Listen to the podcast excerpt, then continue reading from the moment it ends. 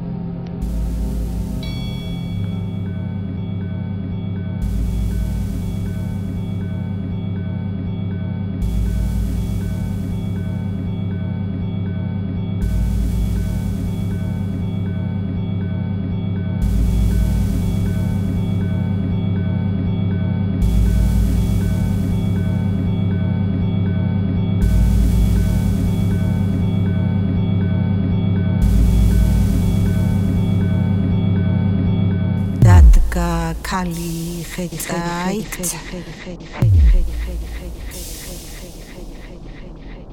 დადგა ხალი ხეთა აიქ